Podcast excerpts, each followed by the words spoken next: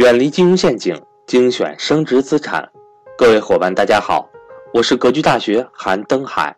格局大学一九年课程全面来袭，格局财商二零一九课程仅需三百六十五元，一天一块钱，学习随时随地，不受任何时间和场地的限制，并且支持永久反复学习，让所有人都能和赵正宝老师。一起学习台商知识，欢迎想报名学习的伙伴和我联系，我的手机和微信为幺三八幺零三二六四四二。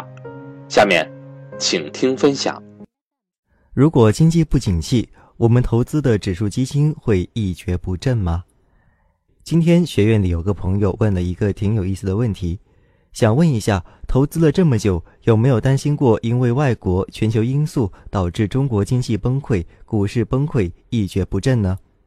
其实，最近一两年，A 股上市公司的盈利增速还是不错的。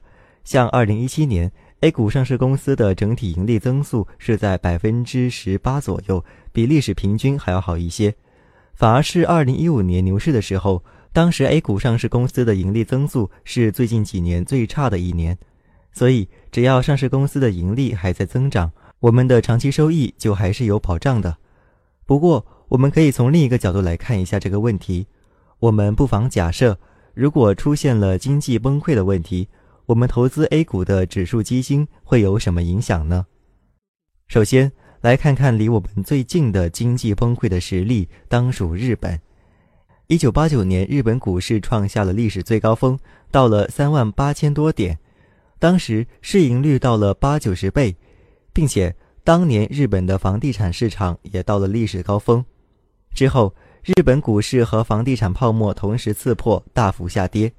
日本股市比较直观，看看日经二百二十五指数就知道了。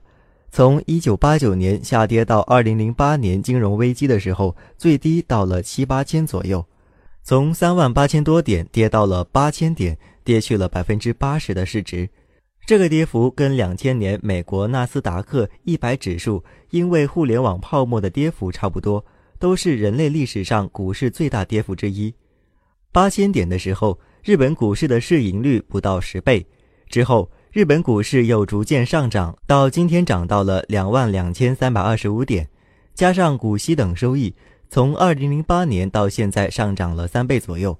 考虑到当前日本股市的市盈率只有十二至十三倍左右。这个收益在全球看都处于前列了。日经二百二十五指数类似于国内的沪深三百指数的定位，本身是市值加权的指数。如果是投资一些策略指数或者投资医药、消费等行业，收益还要再高一点。同期的日本经济基本上先是大幅下滑，然后停滞不前。然而，即使在这样的情况下，在低估的时候投资日本的指数基金，仍然是盈利不错的。为什么呢？我们要了解一下公司是什么。公司是一个以盈利为目的、整合人力、各种生产要素，向市场提供产品和服务的一个集体。其中最大的一个前提是以盈利为目的。我们在日常生活中也知道，开公司就是要赚钱的。如果公司本身不赚钱，那它就维持不了太长的时间，更何况是上市公司。如果连续亏损，基本上也就要退市了。一个国家经济景气，上市公司中盈利的公司比例会高一些；一个国家经济不景气，上市公司中亏损的公司比例会有所提升。不过，在困难的时候，也会有一批公司是盈利的。比如说，日本经济不景气的这些年，仍然有任天堂、优衣库、无印良品等一批公司在全世界赚得很好。即使经济再不景气，大家也需要衣食住行，也需要生活下去。经营这些业务的公司也一定是有盈利的，这样才能维持公司长期经营下去。这些公司就是指数基金所投资的主力公司。像国内的指数基金，基本都有一个前提，只挑选盈利的公司。如果公司亏损，会被踢出成分股。所以，即便是未来经济形势不好，仍然会有一批公司是盈利不错的。这些公司是这个国家的优质资产，而且也会有一批新的公司涌现并且成长起来。指数基金会投资这些盈利的公司，剔除亏损的公司，保持自身的活力。低估买入指数基金，长期收益仍然会不错。所以，我们关注的重点是我们投资的指数基金背后的公司是不是还在赚钱。这点毋庸置疑。